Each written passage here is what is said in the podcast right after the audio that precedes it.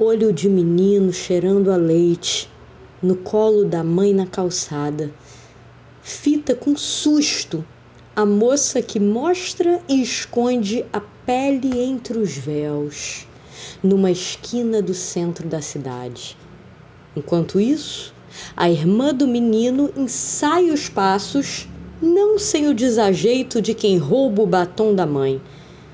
O mais velho, ainda novo, enrubesce e cobre os olhos no único cobertor da família. A moça encerra sua apresentação.